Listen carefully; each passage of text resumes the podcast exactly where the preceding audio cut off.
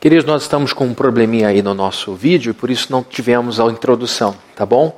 Então vamos passar agora para o nosso momento da palavra. Eu queria, por favor, que vocês é, abrissem suas Bíblias no primeiro livro de Samuel, no capítulo 13.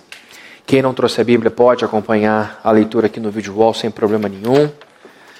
A gente põe aqui para isso mesmo. Agradecer a nossa equipe de louvor tão dedicada, maravilhosa. Uma bênção aqui ter vocês. É, vamos então ao texto do primeiro livro de Samuel, capítulo de número 13. A partir do verso 8, vamos até o verso 14. Diz assim a Bíblia: Ele esperou sete dias, o prazo estabelecido por Samuel, mas este não chegou a Gilgal e os soldados de Saul começaram a se dispersar. E ele ordenou: Tragam-me o holocausto e os sacrifícios de comunhão. Saul então ofereceu o holocausto. Quando terminou de oferecê-lo, Samuel chegou e Saul foi saudá-lo. Perguntou-lhe Samuel: O que você fez?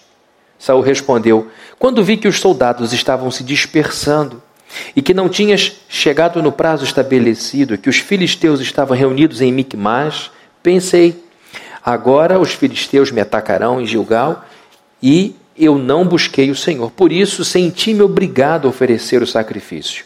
Disse Samuel: Você agiu como tolo, desobedecendo ao mandamento que o Senhor, seu Deus, lhe deu. Se você tivesse obedecido, ele teria estabelecido para sempre o seu reinado sobre Israel. Mas agora o seu reinado não permanecerá. O Senhor procurou um homem segundo o seu coração e o designou líder de seu povo, pois você não obedeceu ao mandamento do Senhor. Só até aqui. Deus bendito, louvamos o teu nome por esse momento, por esse culto que estamos prestando a ti. Engrandecemos o teu nome por todas as bênçãos que recebemos ao longo dessa semana. A maioria delas nós nem percebemos. Estamos muitas vezes na correria da vida, dando por certo que coisas boas acontecem, quando na verdade isto é bênção do Senhor. Então te agradecemos por todas as bênçãos que reconhecemos e por aquelas também que nós nem percebemos. Que em nome de Jesus agora recebamos essa bênção do entendimento da Sua palavra, que nós possamos acolhê-la em nosso coração e que ela possa fazer fruto na nossa vida, que ela possa criar raízes dentro de nós e que a tua palavra nos instrua, nos dirija, nos faça amadurecer. Sustenta-nos, ó Deus, e por favor eu te peço em nome de Jesus a tua unção para esse culto, a unção do Senhor para o culto das 11 e também para entregar a sua palavra ao culto das 18 e que no nome de Jesus seja assim com o nosso grupo de louvor e com cada servo e serva que te serve nesses três encontros dessa manhã aqui na igreja. Cuida dos nossos filhinhos, ó Deus, também aqui embaixo. É o que nós te pedimos em nome do nosso Salvador Jesus. Amém. Queridos, eu tenho feito, como eu falei na semana passada, a minha devocional nesses, nessas histórias incríveis aqui, nesse período de transição é, do povo de Israel. Israel está passando de um período que chamamos de juízes para o período dos reis de Israel. E esse período de transição é marcado por uma pessoa muito importante. Na semana passada falei sobre a mãe dessa pessoa, Ana. Ana que trouxe à luz, que deu à luz um filho tão importante como Samuel. Samuel se tornou o último juiz de Israel, foi um grande profeta de Israel, um grande líder militar. Ele se envolveu em campanhas militares e agora ele vive um drama, porque ele é rejeitado, por assim dizer, não ele, mas a função dele de juiz é rejeitada em Israel, porque Israel vinha atravessando um momento muito difícil, porque quando Israel tinha uma liderança inspiradora, o povo se mantinha na presença de Deus. Morrendo esse juiz sem deixar sucessor, o povo se afastava de Deus outra vez e mais uma vez o povo ia para as mãos dos inimigos e nas mãos dos inimigos sofria. E nas mãos dos inimigos clamava a Deus, Deus levantava mais um juiz e esse juiz então libertava o povo, conduzia o povo na presença de Deus, ele morria sem deixar sucessor e o povo foi percebendo que as nações ao redor tinham reis e que esses reis tinham suas dinastias, seus filhos continuavam governando, eles tinham um rumo. Israel então deseja mudar seu sistema político. Faz então um pedido a Samuel. Samuel, queremos que você estabeleça um rei para nós. Por quê? Porque os filhos de Samuel não prestavam. Samuel era um homem de Deus. Samuel era um homem ilibado, era um homem liso, era um homem reto, confiável. Mas seus filhos não eram, como também não eram bons os filhos do profeta, do sacerdote Eli. E o povo tinha medo de ser conduzido mais uma vez por gente ruim. E quando Samuel designou seus dois filhos para serem seus sucessores, os dirigentes chegaram a Samuel e disseram: Nós não queremos seus filhos como líderes. Porque nós já conhecemos essa história, já assistimos esse filme várias vezes. Quando um homem ruim conduz o povo de Deus, o povo de Deus tende a ir para o caminho ruim. Então, por favor, nos dê um rei para que a gente não fique ao sabor do desconhecido, porque se tivermos um rei, o seu filho será o próximo rei e assim nós viveremos debaixo da autoridade desse rei. Samuel fica ofendido achando que era contra ele a palavra, até que Deus diz: não é contra você, é contra mim que esse povo está falando. Atendo o que eles estão pedindo, escolha um rei. Então, este grande homem de Deus escolhe Saul e Saul recebe o privilégio de dirigir o povo de Deus. Não estava na agenda de Samuel, não estava na agenda de Saul ser rei de Israel, mas ele é escolhido.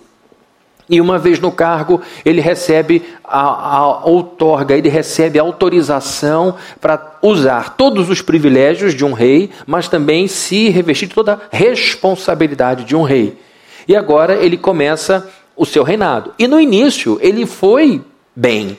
No início ele encontrou o caminho. No início ele teve êxito nas batalhas. No início ele era o Saul, um rei inspirador. Só que agora, numa primeira pressão grande, ele mostra a sua fragilidade que o acompanha até o final dos seus 42 anos de reinado, que é o tempo que ele fica à frente do povo de Israel como rei. Dois anos a mais que o profeta, que o rei Davi.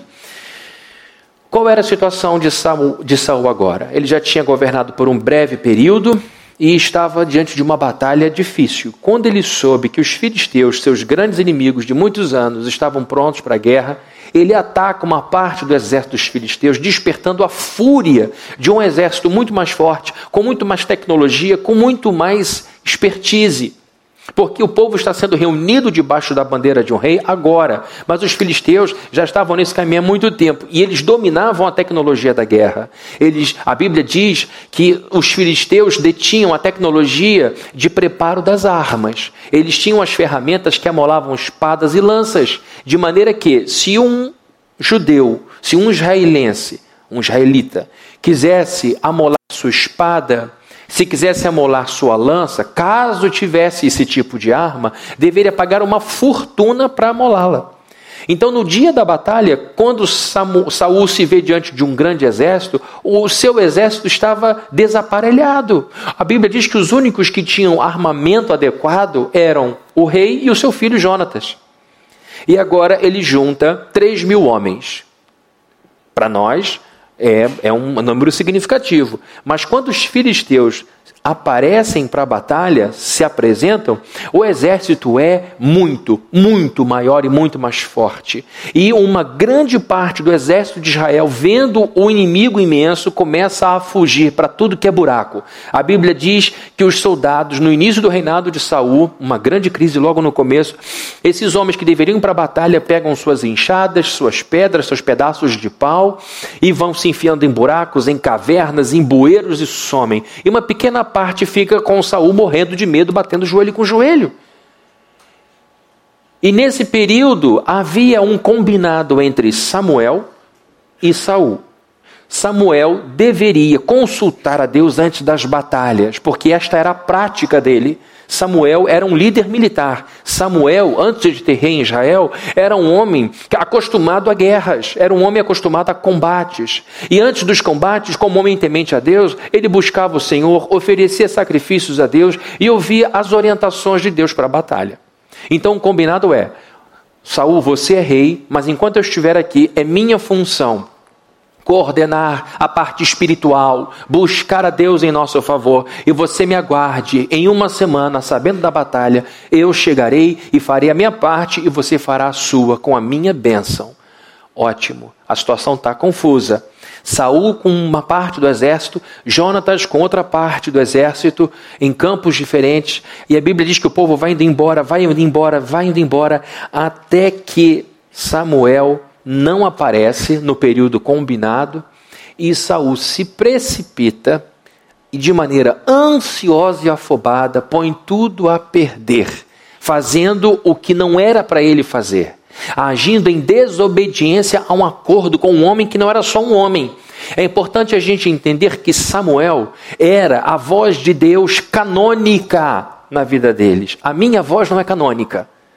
Não há mais nenhum pastor neste tempo, hoje, que possa dizer, aqui diz o Senhor canonicamente.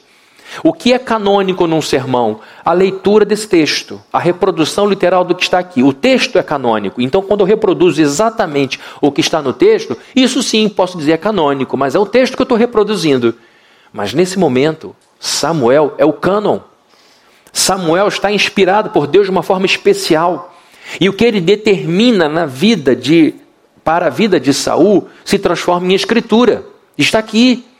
E agora, orientado por Deus, com uma unção que nenhum pastor nos dias de hoje tem, ele diz: Este é o combinado. Não é um acordo entre homens, é um acordo entre Deus e os homens. Deus está usando Samuel para alcançar a vida de Saul, ensinando Saul a ser um grande rei segundo o coração de Deus. Pois bem, esse era o combinado. Tá certo? Tudo bem. Ele não apareceu até o momento final. E aquilo faz com que Saul interprete a situação da seguinte forma: Me senti obrigado a oferecer o sacrifício em virtude de toda a pressão do momento. O exército inimigo enorme, o nosso exército se desaguando em medo, todo mundo apavorado, e para não perder o restinho que ainda me sobrou, eu resolvi fazer. Queridos, aqui vemos um homem ansioso. Saul era um homem ansioso, ele sofria com muito medo do futuro. Eu já falei para vocês há um tempinho atrás, num, num, sermão que não tem muito tempo, em que falei sobre ansiedade, que ansiedade é um sentimento é, que está relacionado ao futuro. A ansiedade é um medo quanto às incertezas do futuro, aos perigos do futuro. Como eu disse, mesmo que você, por exemplo, tema que alguém descubra algo que você fez de errado no passado, não é o passado que está te incomodando, é a possibilidade de no futuro alguém descobrir o seu passado ruim. Ou seja, a ansiedade é uma insegurança quanto ao que vai acontecer. Então, queridos, Saul era um homem que tinha muita ansiedade. Era um homem que, em alguns momentos da sua vida, mostra a imensa diferença que tinha, por exemplo, do seu sucessor, Davi. Davi era um homem que passou por dificuldades, com certeza em alguma medida tinha ansiedade, mas era alguém que tinha uma história marcada por confiança na providência de Deus. Davi confiava em Deus, Davi andava com Deus, Davi trazia Deus para o seu dia a dia. E no lugar de um futuro incerto, Davi projetava sempre o Senhor. Quando lemos os salmos de Davi, e ele escreveu muitos salmos, mesmo naqueles mais difíceis em que ele não vê solução imediata, ele sempre, em algum momento do salmo, diz: Mas eu confiarei no Senhor, eu esperarei no Senhor. Ele coloca sempre Deus nessa incerteza, nesse futuro. Saul não era assim. Saul se colocava, como ele se colocou aqui. Então, queridos, vamos ver esta postura ansiosa de Saul, o quanto ela foi ruim para ele, o quanto ela foi maléfica para ele. Em primeiro lugar, veremos que a ansiedade de Saul neutralizou a fé de Saul. A ansiedade de Saul imobilizou a confiança, porque fé e confiança são sinônimos. Imobilizou a confiança de Saul em Deus. Vejam o verso 12. Pensei: Agora os filisteus me atacarão em Gilgal, e eu não busquei o Senhor, por isso senti-me obrigado a oferecer o holocausto. Queridos, é evidente que como crente ele poderia buscar o Senhor como a mãe de Samuel nos ensinou. A mãe de Samuel não oferecia holocaustos, não fazia os, os papéis do sacerdote, mas ela buscava o Senhor em oração. É evidente que o que está proibido aqui não é buscar a Deus. O que está proibido aqui é ele fazer o papel do outro. O que está sendo proibido para este homem, este rei, não é buscar a Deus. Pelo contrário, a Bíblia diz que ele, em primeiro lugar, deveria buscar a Deus, uma vez que está dirigindo o povo de Deus. O que está proibido aqui é ele oferecer o holocausto.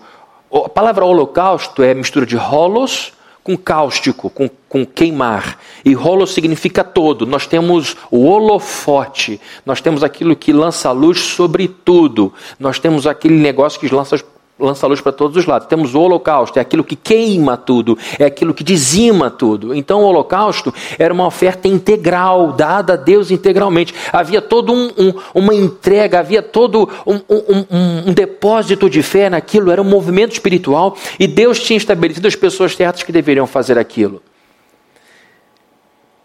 Samuel havia combinado isso com Saul. Você faz a sua parte, eu faço a minha. E sem ordem a gente não consegue caminhar na vida. A gente combina as coisas. Olha, eu faço isso, você faz aquilo. Dentro de casa é assim. No trabalho é assim. Na escola é assim. Nós precisamos dessas combinações. Uma vez que alguém decide mudar alguma coisa, pode gerar um transtorno em todo o sistema. E agora o que está em jogo é uma nova instituição em Israel. Todo o movimento precisava ser feito com muito cuidado, porque o povo nunca tinha vivido monarquia. Era o primeiro monarca, era a primeira história. Esta sucessão precisava ser feita com todo zelo. E Samuel então combina com Saul: Eu virei enquanto estiver vivo antes das batalhas e consultarei a Deus, oferecerei o holocausto. Essa é a minha parte. A sua é a do combate.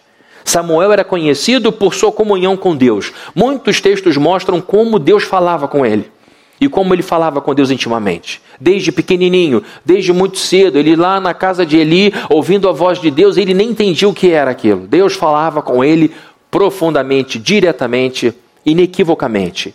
Samuel também era conhecido por sua integridade moral, era um homem reto. No final da vida, ele faz um levantamento com os líderes da sua, da sua nação e pergunta: por acaso defraudei alguém, explorei alguém? Resposta: não, de forma nenhuma.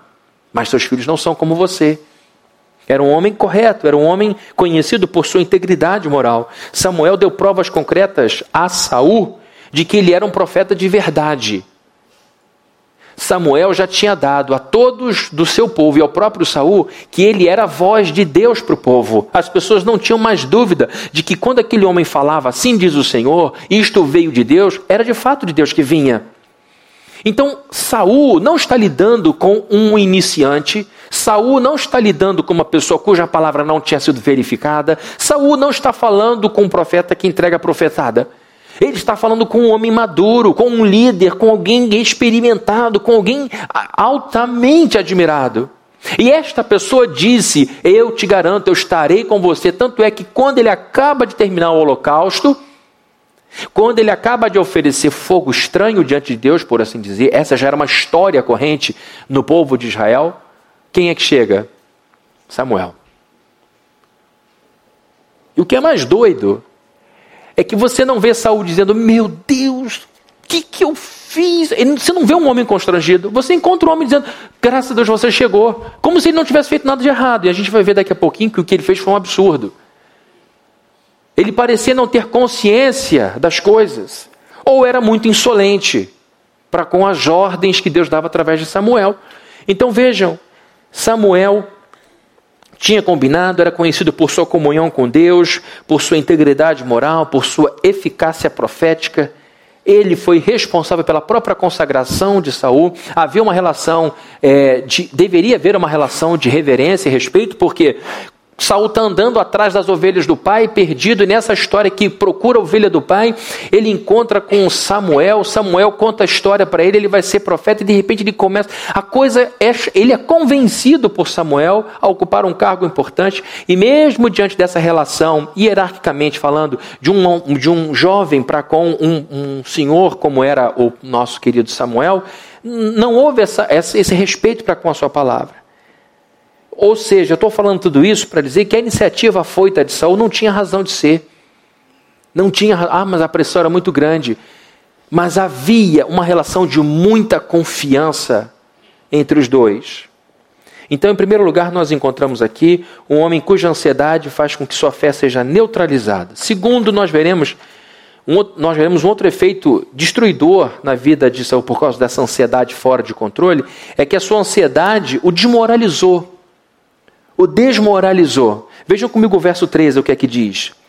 Disse Samuel: Você agiu como tolo. Samuel chega na situação, sente o cheiro de carne queimada. Ele vai verificar o que está acontecendo aqui. Aí ele encontra no altar lá a carne queimada, o holocausto feito. E ele então pergunta para Saul: "Me explica o que está acontecendo?" Ele então diz: "Olha, a situação é essa. O exército está aí, todo, disperso, é, um para cada lado. Os filisteus eh, são poderosíssimos e eu achando que ia perder todo mundo, resolvi queimar o holocausto." Resposta de Samuel: Você agiu como tolo, desobedecendo ao mandamento que o Senhor seu Deus lhe deu. Queridos, essa é uma reprimenda muito forte, que talvez passe assim, muito por cima da cabeça de um leitor um pouco apressado e pode até soar como sendo uma atitude destemperada de Samuel para com o pobre Saul. Pode ser que algumas pessoas tornem Samuel o vilão da história e Saul coitado, quando na verdade não é esse o, o, não é essa a verdade. Ele diz: "Você agiu como tolo". A palavra tolo no hebraico é kakal. Cacau denota alguém sem juízo. Cacau denota alguém irresponsável, insensato, que não pensa nas consequências. E o pior, quando a gente lê no livro de Provérbios o tolo, o tolo, o tolo, o tolo, a palavra tolo no Antigo Testamento denota alguém moral e espiritualmente culpável, não apenas uma pessoa sem juízo ou sem é, é, discernimento. Quando Samuel toma conhecimento do que Saul fez, ele o repreende de uma forma muito dura. Você foi um estúpido. Você foi um tolo. No hebraico, sabe como é que a gente lê essa frase? Acabei de ler. Samuel agiu como um tolo. Você, saiu, você agiu como um tolo, desobedecendo o mandamento que o Senhor, seu Deus, lhe deu. No hebraico, sabe como é que a gente lê essa frase? Assim, ó. Você agiu totalmente sem juízo. Ou o que você fez foi uma completa loucura. A condenação de Samuel foi contundente e disse: tudo que você fez aqui é errado. Tudo que você realizou aqui é loucura. É uma estupidez. E aí você deve estar pensando: mesmo assim, Fabrini, Samuel pegou muito pesado. Ele só queimou um animal. Ele não fez nada demais. Você vai perceber que tem muita coisa em jogo aqui. Você vai notar que isso aqui não é histeria de Samuel. Isso aqui não são palavras de um profeta mimado que se sentiu desrespeitado em algum momento. Você vai perceber que essa palavra de juízo que ele dá logo depois é fruto de um coração cheio de zelo pelas coisas de Deus. Você, Saul, agiu totalmente sem juízo. O que você fez foi uma completa loucura. As palavras de Samuel revelam algumas coisas, revelam perplexidade. O quê? Revelam indignação, um absurdo, uma, uma loucura total e desgosto. Você não vai ter dinastia. Você não vai ter dinastia o seu reino não vai ter continuidade. Saul acabara de fazer algo muito grave. Samuel já era idoso, já estava caminhando para o final, tanto que a história de Saul se dá porque no final de sua vida Samuel começa a preparar a sucessão elegendo seus dois filhos. Só que os garotos não prestavam. E o povo diz: não queremos seguir essa gente. Queremos um rei correto, escolhido segundo a vontade de Deus. Então, os filhos corruptos e gananciosos fizeram com que Samuel tivesse que escolher um rei. E nesse momento, Saul escolhe alguém que precisa obedecer a Deus para conduzir o povo de Deus. Ele não está escolhendo alguém para carregar a sua bolsa. Ele não está escolhendo alguém para cuidar de sua mula. Ele não está escolhendo alguém para varrer a sua casa. Samuel está escolhendo alguém para conduzir o povo de Deus posto neste mundo para revelar ao mundo quem Deus é. O povo de Deus do Antigo Testamento, do Novo Testamento e dos dias de hoje está posto nesse mundo para mostrar quem Jesus Cristo é. Quando Samuel sai em busca do novo rei, ele está tentando evitar que um filme de terror passe de novo em Israel. Uma pessoa sem temor a Deus deixando o povo fazer o que bem entendia. Porque o resumo do livro de juízes é: e cada um fazia o que bem entendia. E isso é um caos dentro da igreja, é um caos dentro de um país, isso é um caos dentro de uma família, quando não há unidade em torno do que é certo. Um homem idoso, então, no fim de sua vida, responsável, que fez tudo para viver para a glória de Deus, chega ao final com esta insegurança: meu Deus, os meus filhos realmente não valem nada. Eu escolho uma pessoa e, esta pessoa não, não obedece o básico. Não obedece o básico. A penalidade foi severa. No verso, no verso 14, ele olha para Saul e diz: O seu reino não permanecerá. E, o, o, o reinado de Saul quase nasce morto. Ele foi rei por 42 anos, ele se suicidou, ele morreu numa batalha, tinha sido ferido, e ao invés de esperar o socorro, ele se antecipa dizendo: Não quero morrer nas mãos dos meus inimigos. Pediu para o seu escudeiro matá-lo, e o escudeiro disse: Eu não vou tocar no ungido de Deus. Porque Davi teve o mesmo pensamento: eu não vou matar Saul. Saul é um ungido de Deus. E o escudeiro falou: Eu não vou fazer isso. Ele então pega a espada e se mata. E o seu escudeiro vai então e se mata em seguida. Exemplos são sempre seguidos: os bons e os ruins.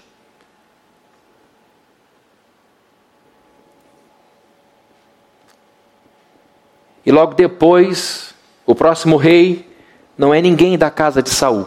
Saul teve outros filhos. E não foi ninguém da casa de Saul. Foi sim uma outra pessoa que a gente conhece muito bem, Davi.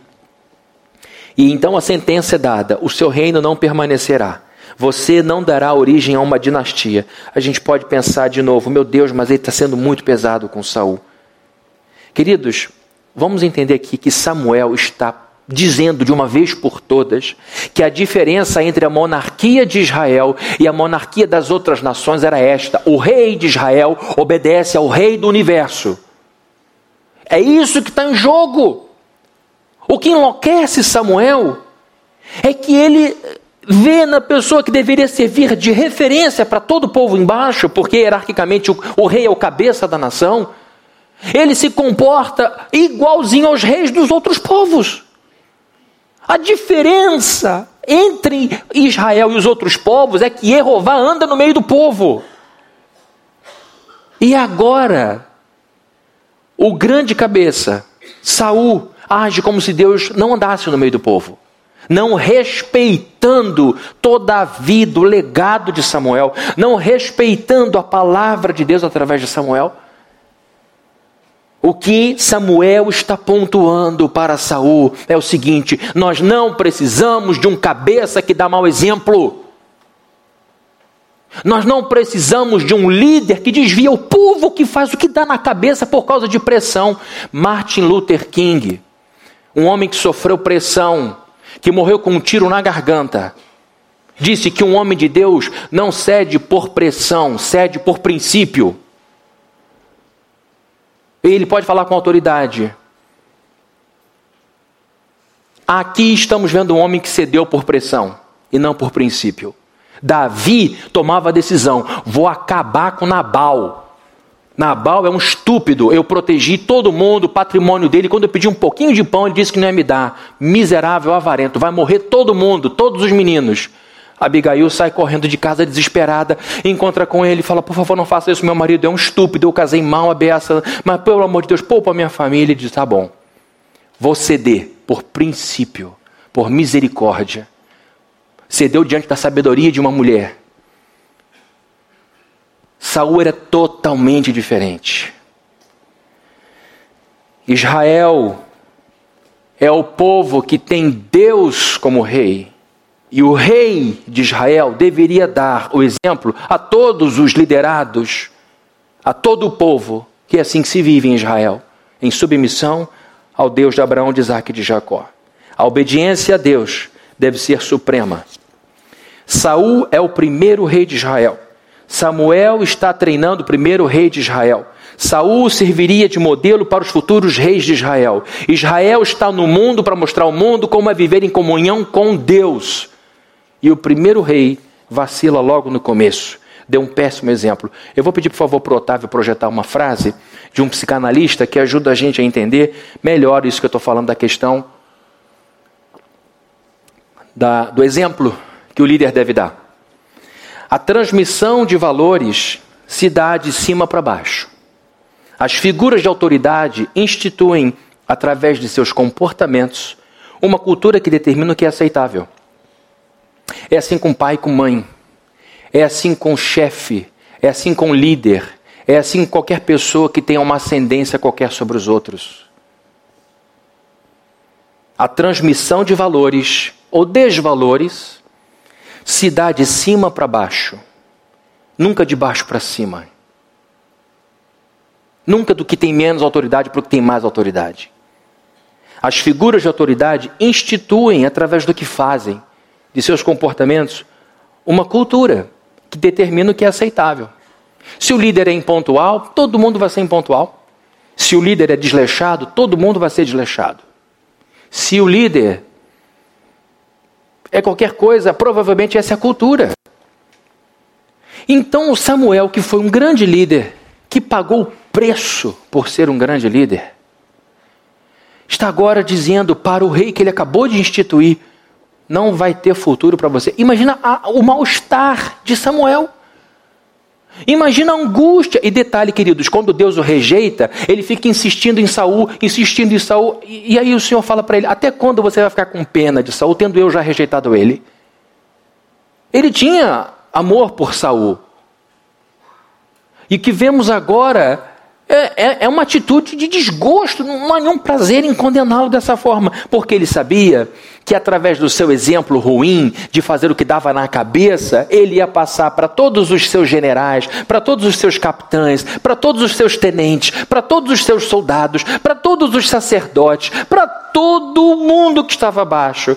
Que a cultura de Israel era assim: Deus fala uma coisa, mas na pressão eu faço o que me der na cabeça. Isso tem alguma aplicação para a nossa vida nos dias de hoje? Claro que tem. Porque todo mundo aqui vive sob pressão. E é na pressão, é na pressão que a gente vê a nota que tira. É na pressão que a gente descobre quanto ainda tem que caminhar, ou quanto já caminhou, o quanto tem que crescer, ou quanto já se cresceu. É na pressão, quando todo mundo cerca a gente, que a gente diz: agora, Deus, eu vou testar esse negócio para ver se funciona. O rei Saul era o líder de Israel, o cabeça da nação. E ao rejeitar Saul, Samuel não está pensando em si, mas no povo de Israel. Israel precisava de homens que reinassem com o temor de Deus no coração, em benefício da nação, como foi o caso do próprio Samuel. E diante de uma total estupidez, Saul, diante de um momento de pressão, Saul mostra a sua estupidez e deixando evidente que não estava à altura do cargo. Não estava à altura do cargo. Ele não valorizava o suficiente a palavra de Deus. Diferente de Davi, que no meio das pressões todas, mesmo em meio aos seus pecados, temia Deus. Ele carregava a estola sacerdotal, ele consultava o sacerdote, ele esperava, ele aguardava, e quando Deus não dava resposta, ele fugia. Davi fez coisa estranha. Quando fugindo dos inimigos, se fez maluco, lambeu parede. Quem é esse cara que está lambendo parede? É Davi? Mas não é dele que tem a música que foi um hit, até a Anitta cantou a música dele. Saul matou mil, mas Davi matou dez mil. Era uma música que as pessoas cantavam aquele garoto lambendo parede, é ele? Falei, é. Ele se fez de doido, saiu dali e ainda escreveu um salmo, uma música dizendo: Deus me livrou. As coisas da vida de Davi, as estratégias de Davi. Mas no fundo da alma estava a palavra de Deus. No fundo da alma. Quando ele vai para Jerusalém e começa a viver em paz, ele tem o objetivo de trazer a arca para dentro, de novo da cidade. Só que na primeira viagem a arca balança e Davi dançando, feliz da vida. A arca balança e um sujeito que não tinha autorização, não era sacerdote, vai apoiar a arca e morre queimado. Toma, por exemplo, uma descarga do poder de Deus e morre. Ele achava que a mão dele era mais limpa que o chão. Com isso, Deus mostra a sua santidade, dizendo, não é de qualquer maneira que as pessoas se aproximam de mim. Tem todo um simbolismo. E a marca fica parada, o projeto é atrasado, depois ele conversa, e depois eles vão fazendo um processo lento, porém certo. E Davi vem dançando, e chega e ele traz a arca para dentro da cidade de Deus. Quando Absalão entra para tomar o reino, eles saem correndo com a arca na mão e no meio do caminho diz: Essa arca não pertence a mim, essa arca é do povo de Deus, manda devolver essa arca. Se o Senhor quiser que eu fique perto dela, Ele vai me trazer de volta. Ele confiava em Deus. Era diferente. E por isso Deus falou, vai projetar aqui um texto, o Otávio vai projetar para a gente, uma palavra de Deus para o profeta Davi. Quanto a você, sua dinastia e o seu reino permanecerão para sempre diante de mim, Davi. O seu trono será estabelecido para sempre. Você sabe que isso se cumpriu. Ah, mas como assim? Não tem mais monarquia em Israel? Como é que o reinado de Davi continua para sempre? Quem é descendente de Davi? Não é? Jesus é descendente de Davi. Por quê? Porque Maria era descendente da família, da tribo de Davi. Logo no capítulo 1, Mateus 1, lemos a, a ligação de Jesus com Davi. E quando Davi tem como um de seus sucessores um ser que é eterno, um reino que não tem fim, Deus diz: o teu reinado, Davi, nunca terá fim, não por sua causa, mas por causa de um de seus descendentes. Ele tornará o seu filho, Davi, por assim dizer, porque era filho de Maria, vai tornar o seu reinado perpétuo. Louvado seja Deus por isso, não é, queridos? Quando Deus fala, Deus fala. Quando Ele promete, Ele cumpre. Davi temia Deus. De volta a Saul. Famigerado Saul, coitado. Vamos orar por ele. Não vamos encontrar com ele no céu, porque apesar de tudo, era um eleito de Deus. Em sua precipitação, Saul demonstrava que não levava a palavra de Deus tão a sério quanto o rei de Israel deveria levar. Quando Saul morre, mesmo tendo feito tanta maldade com Davi, Davi chora muito a morte dele. Davi sente muito e diz: caiu um gigante. Ah, na verdade, caíram dois, porque morrem os dois no mesmo dia, Saul e Jonatas. E diz: morreram dois gigantes. Israel perdeu dois grandes homens de Deus.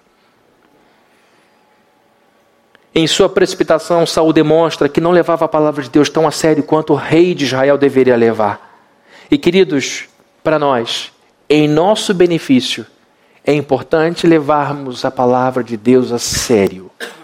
Quando Deus nos dá mandamentos, é em nosso benefício. Deus não é ameaçado em nossa desobediência, Deus não decresce, porque o próprio Deus é perfeito, não aceita melhoria e nem pode decrescer em nada. Ao levarmos a palavra de Deus a sério, a Bíblia a sério, estou falando palavra de Deus porque as palavras de Samuel eram palavras de Deus para Saul. E agora essas palavras que foram ditas verbalmente estão registradas como livro para nós e nós as acolhemos como palavra de Deus. E quando acolhemos a palavra de Deus e a levamos a sério, nós nos protegemos de decisões impulsivas tomadas na hora da raiva. Porque a gente sabe que a gente tem que ouvir bastante, ser tardio para falar e mais o que? Tardio para se irar. Não é o que o Tiago fala? Tiago diz: todo homem seja pronto para ouvir, tardio para falar e tardio para se irar. Ou seja, deixa no final a ira. Salmo 37, deixa a ira, abandona o furor, certamente essas coisas não acabarão bem. Então, quando a gente segue a palavra de Deus e mandamentos como esse, como esse deixa a ira, abandona o furor, Efésios, esteja longe de vós toda a ira, toda a blasfêmia, violência, a gritaria. Quando guardamos a palavra de Deus no nosso coração, levamos a sério, nós nos protegemos de decisões impulsivas tomadas na hora da raiva. Quando levamos a palavra de Deus a sério, nós nos protegemos de decisões impulsivas tomadas nos dias da paixão. Apaixonado, eu te prometo metade do sol e metade da lua. Você até tem metade do sol e metade da lua. Só que depois você pensa, acho que eu prometi um pouco demais. Você estava muito apaixonado. Aí você, como é que fica agora? Quando levamos a palavra de Deus a sério, nós nos protegemos das decisões impulsivas tomadas por causa dos hormônios. Os hormônios são forças poderosas que fluem dentro de nós e que às vezes fazem a gente agir de forma errada. Quando levamos a palavra de Deus a sério, nós nos protegemos das nossas fragilidades emocionais. Muitos de nós, alguns de nós, eu vou dizer não muitos, mas alguns de nós, em virtude da vida que tivemos, nós fomos levados a sermos demasiadamente algumas coisas que eu vou dizer aqui. A vida nos fez assim. Nos fez, alguns aqui podem ser mais avarentos, em virtude de muitas coisas na vida.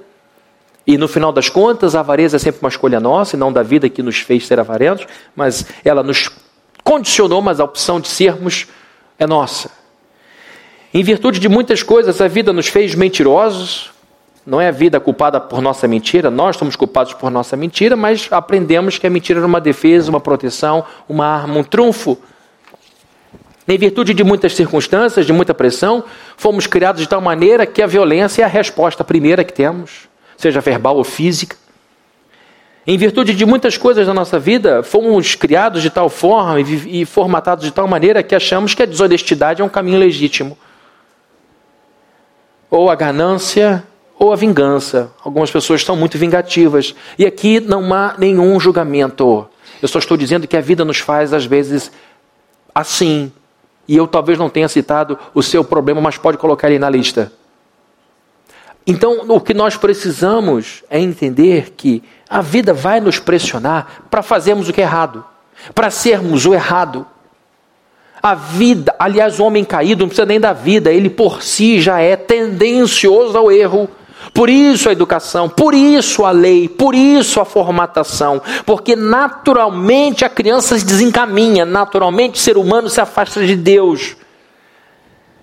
E por isso a violência, a desonestidade, a ganância, a vingança, a avareza e a mentira são coisas que naturalmente nós fazemos. Só que sabemos que um mundo assim não é um mundo bom. E por isso nos educamos pela Bíblia, por isso nos formatamos pela Bíblia, por isso nós temos que gastar tempo estudando, lendo a Bíblia. Porque ela nos educa e nos protege. Por isso que a Bíblia diz que ela vale mais do que ouro e prata. Se não tomarmos cuidado, essas fraquezas que eu listei para vocês aqui podem se transformar em filtros através dos quais vemos o próximo. Esse é o problema. É quando as nossas fragilidades emocionais se tornam lentes a partir das quais eu enxergo o mundo. Eu me lembro quando minha filha pequenininha usava os óculos dela, cada óculos era de um jeito, um era verde, outro era azul, outro era vermelho, a lente. E quando eu botava para brincar com ela, eu via o mundo de acordo com a cor da lente. Óculos vermelhinho, tem uma foto dela linda, ela miudinha, com óculos vermelho, um encantamento. E eu botava aquele óculos, via tudo vermelho, era verde, tudo verde. E assim acontece com as nossas fraquezas emocionais. Elas dão a cor da nossa retina. E a gente passa a enxergar tudo a partir dessa fraqueza. Esse é um problema. Quando a gente não se trata. O avarento, por exemplo, tende a achar que ninguém é generoso. Ninguém é generoso. É uma maneira de distribuir a sua avareza, compartilhá-la. Não sou só eu que sou mão fechada, não. Ninguém faz. Ninguém. Como assim ninguém faz? Ele. O mundo é o tamanho da casa dele. O mentiroso tende a achar que ninguém diz a verdade, ninguém é sincero. Não, não, não, tem alguma coisa por detrás aí. O violento tende a achar que tudo se resolve na briga, ele é litigioso por natureza. O desonesto tende a crer que ninguém é confiável, que todos querem lhe passar para trás. O ganancioso tende a achar que todos querem sugar o máximo de vantagens uns dos outros. É um mundo de vampiros. Todo mundo suga o sangue de todo mundo. O vingativo tende a achar que perdão é uma coisa que não existe. Por isso vive em guerra. Queridos, as nossas fragilidades emocionais nos atrapalham.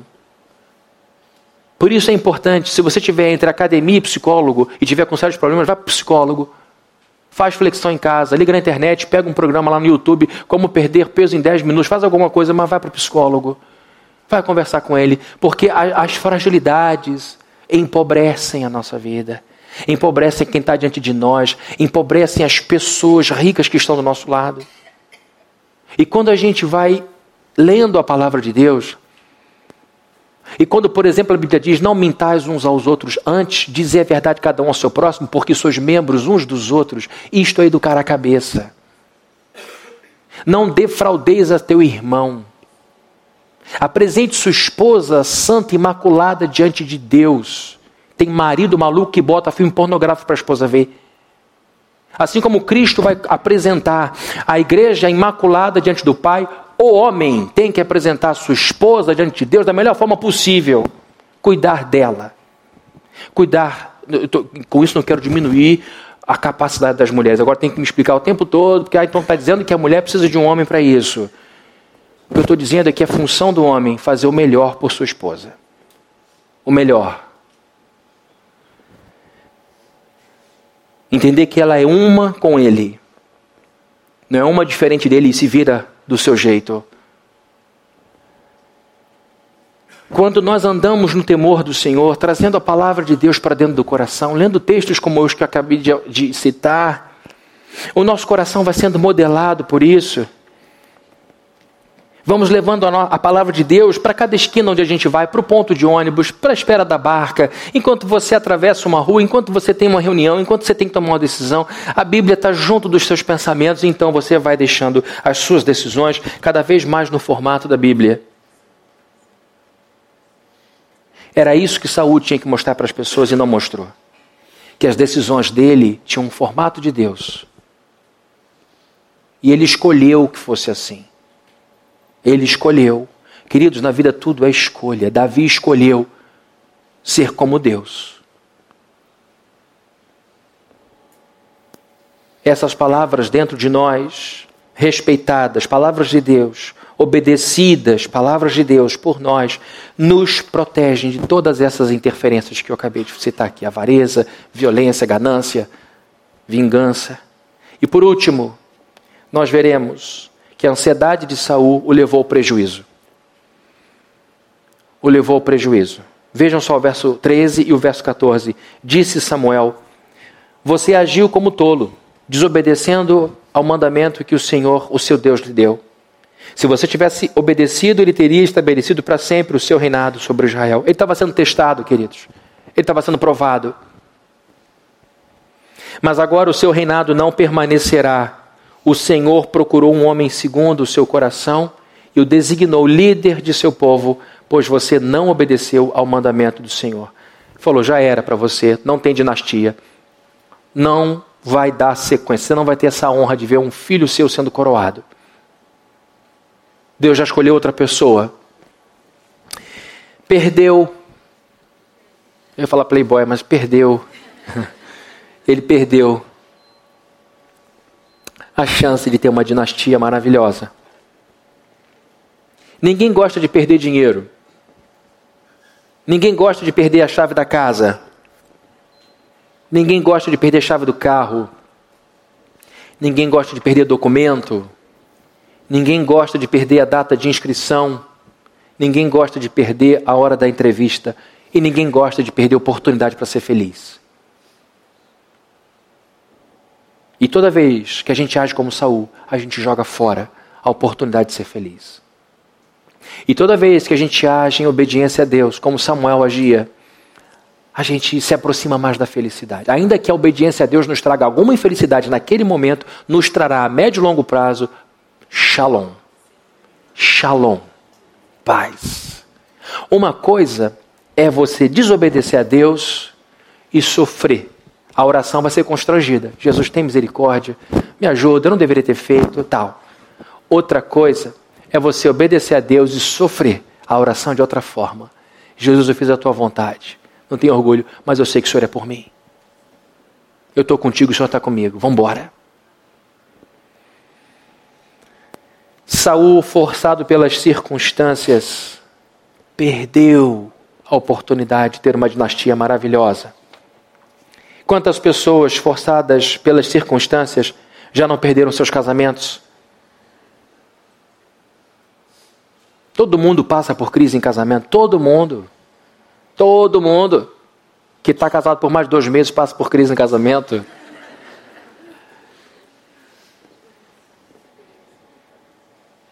Mas as circunstâncias fizeram com que você olhasse para o lado e percebesse que o alívio aqui seria melhor e caísse na ilusão de que o próximo relacionamento não ia ter problema. Aí você passou um tempão com saudade da ex, do ex, era, mais, era menos complicada. Quantas pessoas forçadas pelas circunstâncias não perderam o coração de seus filhos? O território mais fácil de ganhar, o território mais fácil de possuir, o território mais mole de se ter domínio é o coração de um filho, porque você põe no mundo, troca a fralda, dá beijo, põe talco, diz eu te amo, eu te amo, eu te amo. Desde o começo você modela do teu jeito.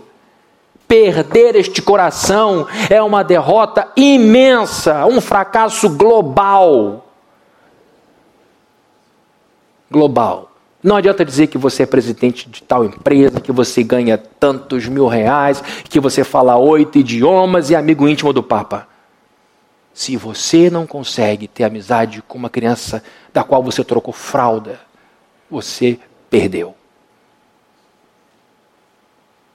Forçado pelas circunstâncias, tinha que trabalhar muito. Que história é essa? Você trabalhou muito por 18 anos? Em 18 anos, quantos chefes você teve? Quantas empresas você trabalhou? E quantos filhos você teve? É questão de prioridade. Quantas pessoas forçadas pelas circunstâncias não desperdiçaram um noivado promissor? Perderam a reputação, jogaram fora bons amigos, perderam seus empregos, pagou-se um alto preço pela falta de temor a Deus, cedeu-se à pressão mais banal. Saul pagou um preço muito grande, muito alto, por causa de sua ansiedade descontrolada. Neutralizou a sua fé, não acreditou que Samuel apareceria e que nem Deus o abençoaria. Por causa de sua ansiedade descontrolada, ele se desvalorizou, se apequenou. E por causa da sua ansiedade descontrolada, ele foi levado ao prejuízo, perdeu a oportunidade de se tornar o primeiro de uma grande dinastia. Que Deus nos livre da vida de Saul e que Deus nos aproxime do exemplo de Samuel, que no final de sua vida foi enterrado com honra, porque foi um homem que desde o início de sua vida até o final, do berço à sepultura, tinha como objetivo maior obedecer ao seu Deus. Amém? Vamos orar? Senhor, em nome de Jesus, nos colocamos diante de Ti, diante da Sua presença. Pedimos ao Senhor que nos abençoe, que nos dirija. Queremos viver para a Tua glória e para o Teu louvor.